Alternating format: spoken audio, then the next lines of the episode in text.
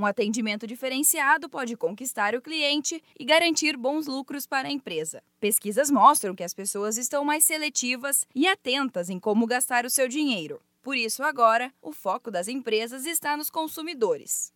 Se a meta antes era ter um alto número de vendas, hoje o objetivo é fazer com que o cliente se sinta especial. Mas como fazer isso?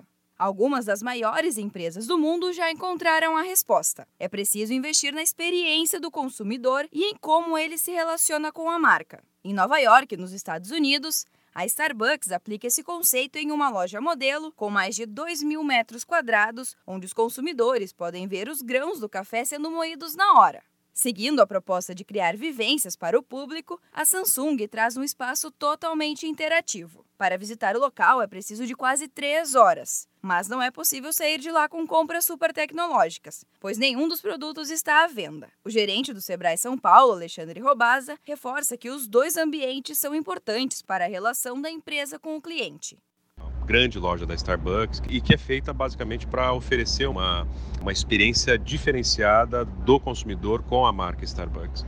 E depois nós fomos ver a Samsung, a loja da Samsung, que não vende nenhum produto, ela é apenas uma, uma, uma loja em que você é, também mergulha na utilização, na experiência de utilização dos produtos que a Samsung tem a oferecer ao mercado.